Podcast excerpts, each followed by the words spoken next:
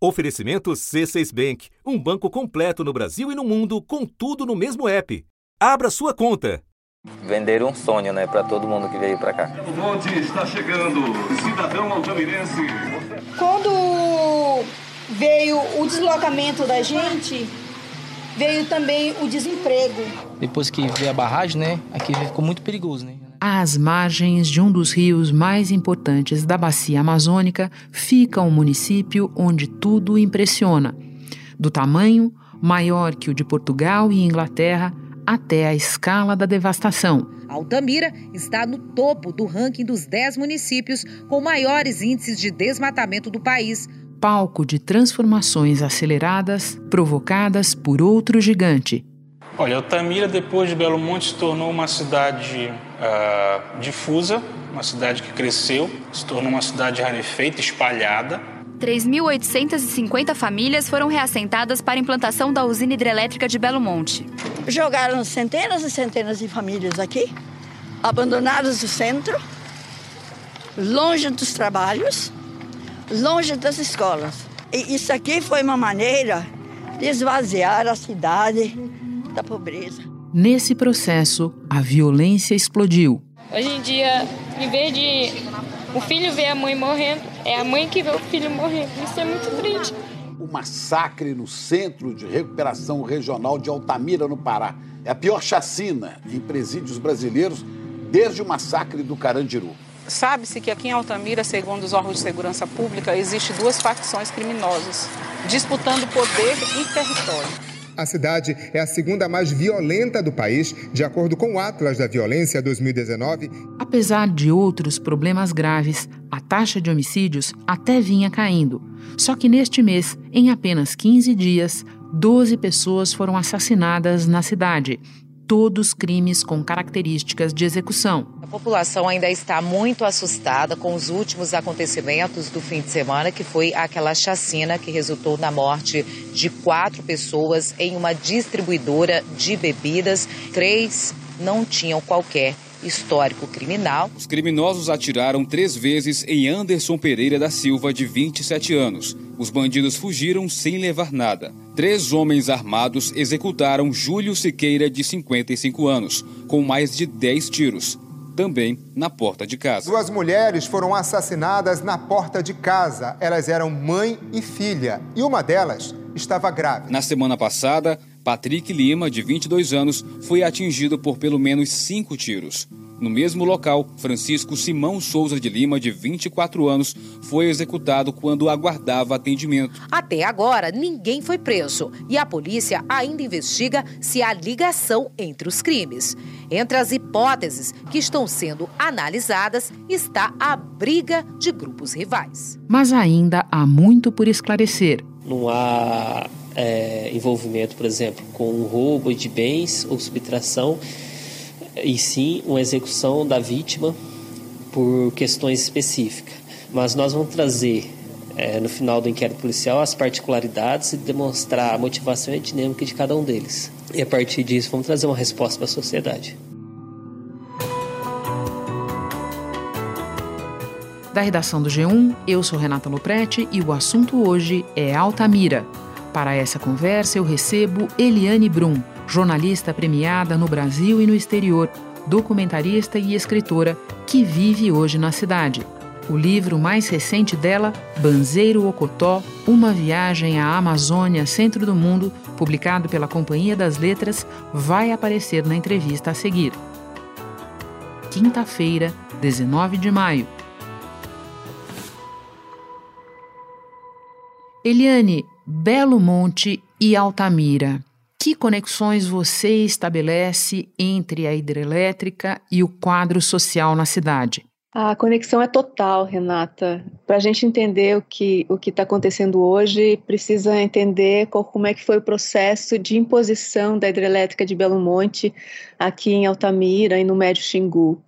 Entender também Altamira como esse símbolo da destruição da Amazônia, promovida por essa associação Estado-empresariado, que foi extremamente nefasta para a floresta, que vem desde o ciclo da borracha, né, final do século XIX, depois Segunda Guerra. Depois a gente tem aqui, justamente em Altamira, o lançamento da fundação da Transamazônica pelo Médici na ditadura militar. O presidente Médici inaugura em Altamira o novo trecho de 1.254 quilômetros inteiramente terraplenado. A Transamazônica será uma vereda aberta ao nordestino para a colonização de uma região rica em vales férteis e promissoras jazidas minerais e culmina com Belo Monte já na redemocratização, vendida né, como um engodo da maior hidrelétrica brasileira, uma das maiores do mundo. A presidente Dilma Rousseff chegou a Altamira no final da manhã. Ela participou da solenidade que marca o início da operação comercial da hidrelétrica. No discurso, Dilma disse que Belo Monte traz segurança para o sistema energético brasileiro e benefícios ambientais e sociais para a região. E ainda agora, nesse momento, a gente está ameaçado por Belo San, que né, a mineradora canadense que anuncia a maior mina de ouro a céu aberto, justamente na volta grande do Xingu, uma região de 120 quilômetros, extremamente biodiversa, com várias espécies endógenas, que já está extremamente uh, impactada por Belo Monte, está secando, atingindo povos indígenas Arara, Udiá e população tradicional ribeirinha. Então, só se dá para entender a violência que vive Altamira, entendendo Belo Monte, né? A licença de, de operação é dada no final de 2015, Uh, Altamira se torna né, o centro do desmatamento, se torna uh, nessa região. Recentemente foi o centro dos incêndios. 47 militares do Exército começaram a fazer o reconhecimento das áreas mais atingidas pelo fogo em São Félix do Xingu e em Altamira. A área ocupada pelas duas cidades paraenses tem quase o tamanho do estado de São Paulo produtores rurais teriam se organizado para promover queimadas em um evento batizado de Dia do Fogo. Em que aqui a região queimou mais do que qualquer outro lugar. Altamira tem a terra indígena mais desmatada, a região de Altamira, né, a região do Médio Xingu, tem a terra indígena mais desmatada do Brasil, que é a Cachoeira Seca, Povo Arara, uma comunidade recente contato, né, que foi extremamente impactada por Belo Monte. De repente, esse povo de de recente contato, passou a consumir açúcar enlatados, refrigerantes, salgadinhos, com um quadro terrível. Tinha algumas aldeias que esqueceram a sua cultura, né? Para comprar as coisas do branco. Não é meter a mão no fogo pelos meus parentes. Eles abusaram muito das, da vontade, das coisas boas. Carro, por acaso, eles vendiam, pegavam e vendiam para trocar por bebida e aquelas coisas todas. E esse dano não está previsto em estudo de impacto nenhum e ele não está atribuído a ninguém. Isso é etnocídio. No período de Belo Monte, para te ter uma ideia, Altamira saltou de 77 mil habitantes, que ela tinha em 2000, para hoje ela tem em torno de 17 mil, e no auge da obra chegou a ter uh, mais de 130 mil pessoas. Entre 2000 e 2015, a taxa de assassinatos em Altamira aumentou 1.110%. Tanto que em 2017, o ato da violência deu Altamira como a cidade mais violenta do Brasil, né? Cidade de 100, de mais de 100 mil habitantes. A cidade de Altamira se tornou a mais violenta do Brasil em 2015, com uma taxa de homicídios de 105 por 100 mil habitantes. Em 2017, a taxa de homicídios subiu ainda mais, para 133 mortes por 100 mil habitantes. Então, tudo isso aconteceu em 10, né, em, em, a gente pode dizer, nesses últimos 10 anos, vários processos violentos e produtores de violência em Altamira, em que as famílias, né, milhares de pessoas foram arrancadas dos seus lugares, dos lugares onde viveram as suas vidas, onde seus antepassados viveram as suas vidas, da beira do rio Xingu, das ilhas do rio Xingu, e jogadas na periferia da cidade, nos bairros construídos pela Norte Energia, sem nenhum respeito ao seu modo de vida, eram pessoas que viviam da floresta, que nunca tinham saído da floresta, grande parte delas, e foram viver em bairros que hoje às vezes falta água por cinco dias, por mais de uma semana, em casas longe do rio. Os seus laços comunitários foram totalmente rompidos, ou seja, a comunidade se espalhou, não teve nenhum cuidado também nesse movimento. Ah, então não tem mais com quem deixar as crianças, não tem mais com quem contar, sem acesso ao seu ganha-pão, que era o rio, e a floresta, sem condições nenhuma de conseguir um emprego na cidade. Ao mesmo tempo, os especialistas em segurança pública mostram que as quadrilhas, né, antes que Altamira tinha quadrilhas e foram jogadas, de repente, inimigos do crime organizado, foram jogados, viraram vizinhos nesses bairros porque também eles foram foram expulsos da beira aqui do Xingu dos Baixões, como se chama. E aí pegaram pessoas de vários bairros e colocaram no único Hulk. E aí você sabe que existe, às vezes, é, problemas de um cidadão com outro cidadão de outro bairro. Né? E aí quando se juntaram isso tudo no único Hulk, começaram a ter conflitos entre as pessoas. E aí isso levou também a, a ter né, uma, uma, grande incidência de crimes aqui no, em nota, a Norte Energia, que faz a gestão da usina, diz que vem realizando atendimento social e psicológico das famílias realocadas que se encontram em situação de vulnerabilidade. Então não é por acaso, Renata, que Altamira foi palco do segundo maior massacre da história carcerária em 2019, só perdendo para Carandidu 29 de julho de 2019, uma segunda-feira que entrou para a história. Sete horas da manhã, começa uma rebelião no Centro de Recuperação Regional de Altamira. Dentro da cadeia, fogo e muita fumaça. Do lado de fora, um aparato de segurança e familiares desesperados. Começava um conflito entre dois grupos rivais. Uma ala inteira foi destruída. O resultado: 58 detentos mortos, a maioria por asfixia. 16 deles decapitados. Durante a transferência para Marabá, um dia após o massacre, quatro detentos foram mortos dentro de um caminhão-cela.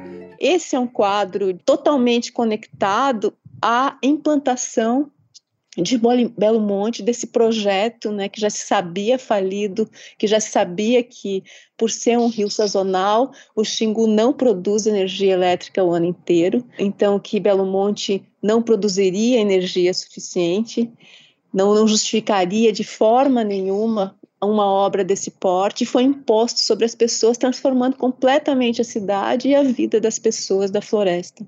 No teu livro, você reúne histórias de pessoas que sofreram esse transplante, como você descreve. Elas eram moradoras da floresta e se tornaram pobres urbanos. Seria muito bom se nós pudéssemos trazer várias dessas histórias para esse episódio do podcast. Infelizmente não dá, mas eu acho muito importante se você puder compartilhar conosco a história do seu Otávio das Chagas, porque ela é muito representativa. Entender uma cidade amazônica é entender que são ruínas da floresta.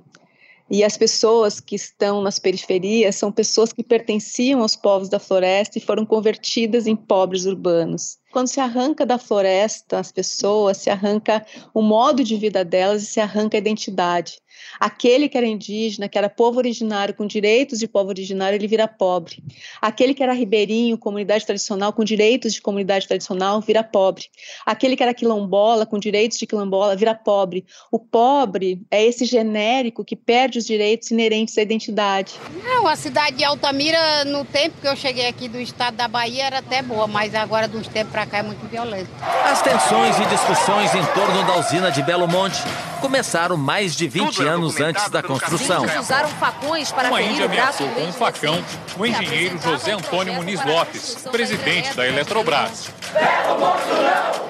Protestos de ambientalistas e ações judiciais tentaram impedir a obra, mas em 2010 o governo deu o passo definitivo para tirar do papel o projeto em debate há 35 anos. Um negócio de 19 bilhões de reais. A usina terá duas barragens e dois reservatórios. Esta área, onde hoje o Xingu faz uma imensa curva, a chamada Volta Grande, terá vazão reduzida. Eu entendi isso exatamente com o, o seu Otávio das Chagas, quando eu cheguei na casa dele, na periferia de Altamira, na casa onde ele foi jogado.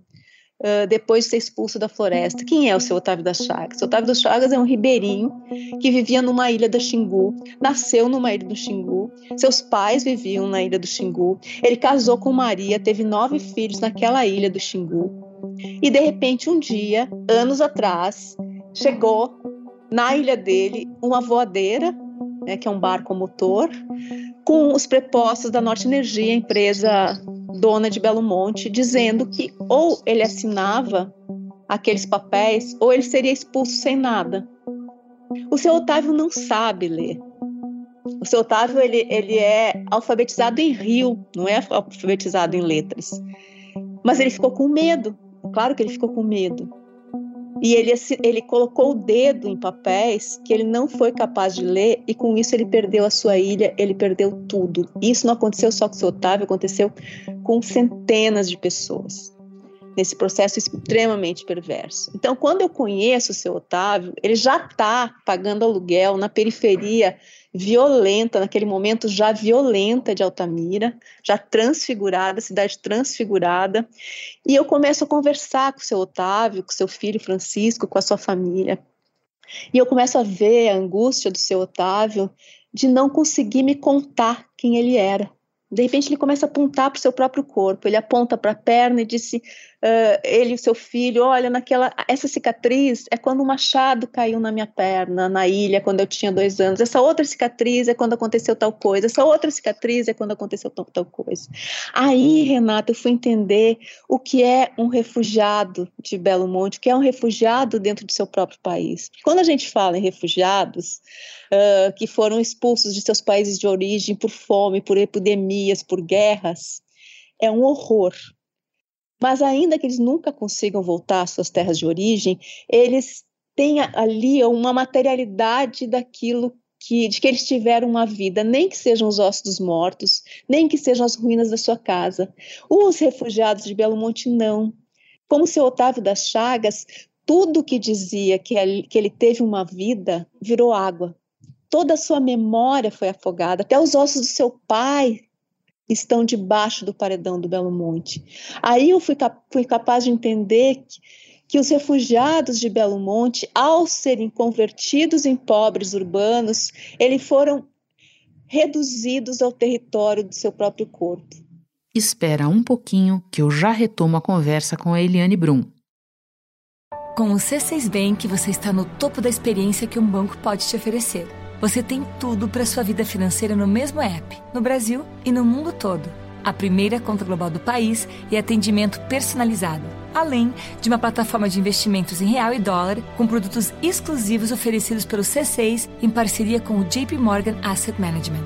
Quer aproveitar hoje o que os outros bancos só vão oferecer amanhã? Conheça o C6 Bank. Tá esperando o quê? C6 Bank. Eliane, a exploração predatória da floresta é um elemento essencial desse quadro que você traça para nós. Nesse sentido, eu te peço que nos atualize sobre o que está acontecendo em Anapu, município próximo de Altamira, onde recentemente casas foram incendiadas numa comunidade alvo de grilagem. Pode nos contar? A situação em Anapu, nesse momento, Renata, é muito, muito, muito grave. As pessoas, quando a gente fala em Anapu, as pessoas se conectam por conta do, do assassinato com seis tiros. Da missionária Dorothy Stank. Em 2005. Hoje, Anapu está muito, muito, a situação está muito mais grave do que no tempo da Dorothy Stank. Na quarta-feira passada, uh, nesse assentamento que, que a gente chama o lote 96, em Anapu, Uh, que é um assentamento de camponeses agroecológicos, chegaram vários pistoleiros, caminhonetes com pistoleiros, a mando de grileiros, grileiros conectados na região e conectados com São Paulo. Né? A, maior, a maior parte dos grileiros na Amazônia vem de São Paulo e outras cidades da região do centro-sul do país. E aqui eles têm seus prepostos, seus testes de ferro. Então, vários pistoleiros desceram nessa comunidade, e não é o primeiro atentado nessa comunidade. Fizeram duas famílias de camponeses reféns com armas na cabeça e depois queimaram as suas casas. Uma das famílias conseguiu negociar de pelo menos tirar suas coisas de dentro, outra família do seu Zé perdeu tudo que tinha, botaram fogo em tudo. A polícia veio, mas não prendeu os pistoleiros. Tem uma ordem judicial para a polícia proteger os camponeses, mas a polícia não está protegendo os camponeses. Essa é uma área grilada, né? Ou seja, o que é grilagem? São ladrões de terra pública, são terras públicas, e essas terras estão destinadas, já tem uma decisão judicial, é destinada a assentamento de camponeses. Só que a gente está vivendo nos tempos de Bolsonaro, né, Renata? Então, as decisões judiciais, elas valem muito pouco. A confiança na polícia é muito reduzida, né? Porque tem várias, uh, a polícia vai se militarizando, né, em todo o país e também nessa região. Ontem, uma das crianças, uma criança, uma, uma criança de 5 anos, O pai saiu de casa no, no assentamento, no lote 96, e ela disse: Pai, não sai. Se tu sair, nossa casa vai ser queimada. Imagina é, é, é como essas crianças estão vivendo. Tem 54 famílias, são 25 crianças. Eles estão extremamente sozinhos, essas pessoas que defendem a floresta para todos nós. Você contar o grito de desespero dessa criança me faz lembrar da, da tua descrição no livro do que acontece com a infância, com a infância, com as crianças pobres na região. Você enxerga algum movimento, algum ensaio de resposta do poder público que nos permita imaginar que o futuro delas é, tem alguma esperança, elas podem viver de uma outra maneira, alguma perspectiva diferente do que se passa agora por lá? Nada, Renata. Eu não vejo nenhum movimento do poder público. Eu vejo movimento da sociedade civil organizada, mas não vejo movimento do poder público. Aqui mesmo em Altamira, as, as crianças e a juventude estão abandonadas, assim como as escolas, assim como os equipamentos públicos, as periferias sem, sem parque, sem nada. Não, é, é um abandono total. Altamira foi a, a, talvez a grande perda de oportunidade que nós tivemos de ter uma prova de que um grande empreendimento pode trazer para o município um, um, retorno real. Depois que, a, que ficou muitas pessoas desempregadas, a violência é maior. Tem uma ideia, ela ficou a cidade mais violenta do Brasil. Porque eu sou mãe e muitas pessoas, eu tenho visto muitas mães perder seus filhos aqui. E eu não quero que isso venha acontecer comigo, entendeu? Eu percebi uma coisa aqui na casa da senhora que me chamou a atenção. Essa câmera. O que, que, é isso? É uma câmera de segurança? É, uma câmera de segurança. Por que, que a senhora tem essa câmera? Porque eu sou assim, eu já perdi meu filho todo. Essa foi um acidente de carro. Esse aqui mataram ele dia 6 de agosto, esse dia, 20, dia 11 de novembro, esse dia 8 de dezembro e esse dia 28 de agosto. Infelizmente. Perdi meu filho. E eu entendi aqui, fazendo a minha cobertura sobre Belo Monte, que eu acompanho o Belo Monte desde 2011, que eu cometi um erro grave. E eu acho que a maioria dos jornalistas comete esse erro. Eu escutei muito pouco as crianças. E eu entendi isso, Renato, quando eu comecei a escutar as crianças, o que hoje eu faço regularmente. As crianças são as mais afetadas por todos esses projetos, por tudo que acontece, por tudo que é decidido pelos adultos. E, e, além de tudo, elas veem seus pais se desestruturarem por essas decisões que impactam as vidas das famílias, que transtornam a vida das famílias. E aí eu fiquei estarrecida quando eu comecei a entrevistar crianças aqui em Altamira que não sabiam que viviam na Amazônia. Eu acompanhei um menino com nove anos da periferia de Altamira que nunca tinha visto o rio Xingu. Tu imagina que essa cidade, Altamira, ela é banhada pelo rio Xingu. O centro da cidade, a orla da cidade, é, é banhada pelo rio Xingu.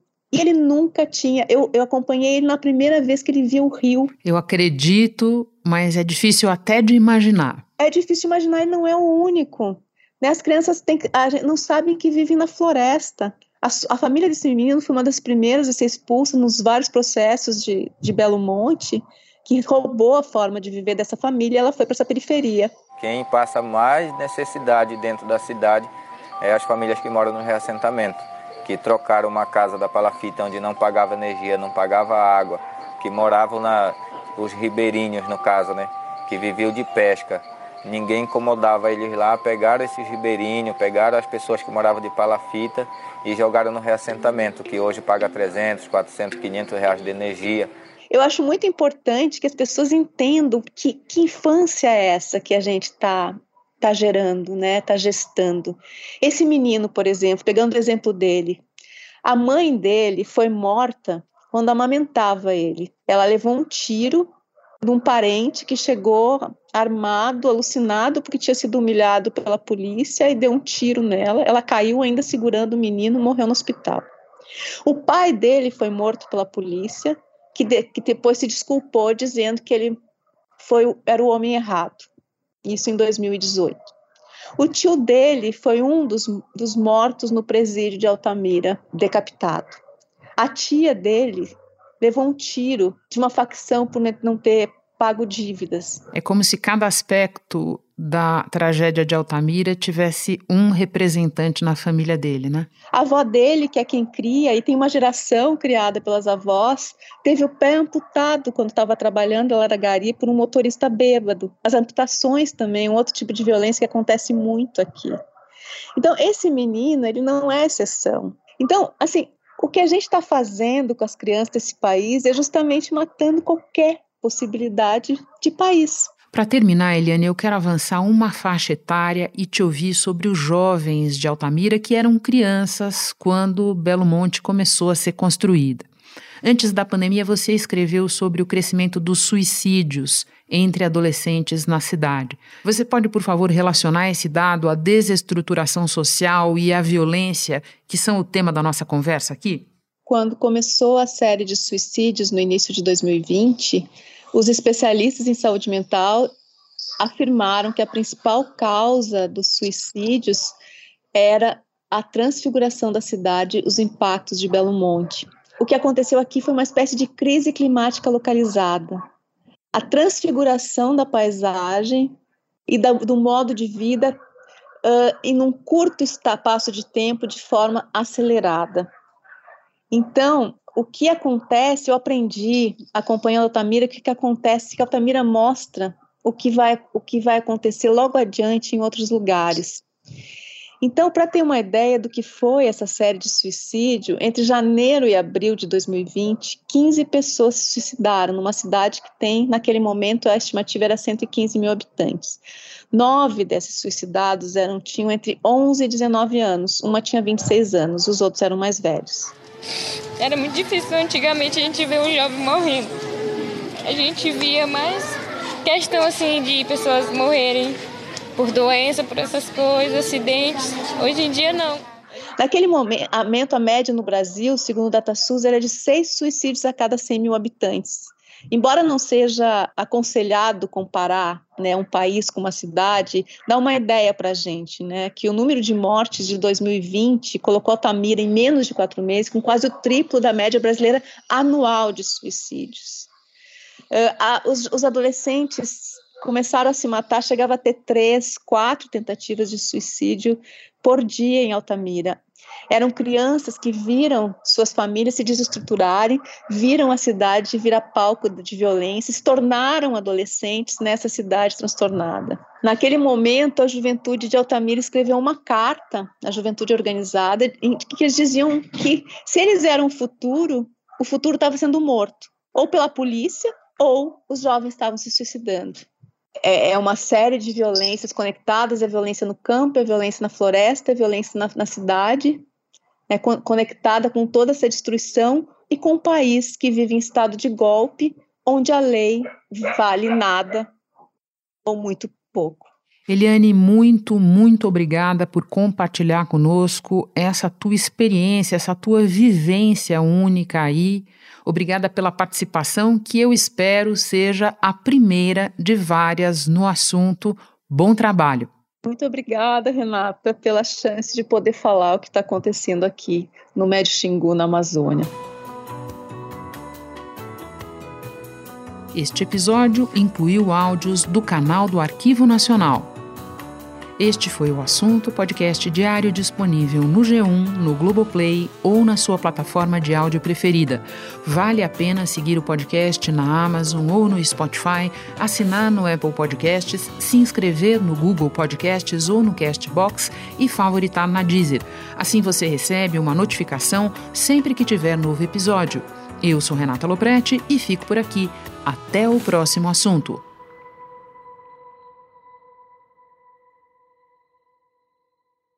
Você no topo da experiência financeira que um banco pode oferecer. Escolha um banco completo no Brasil e em qualquer lugar do mundo. Abra sua conta no C6 Bank.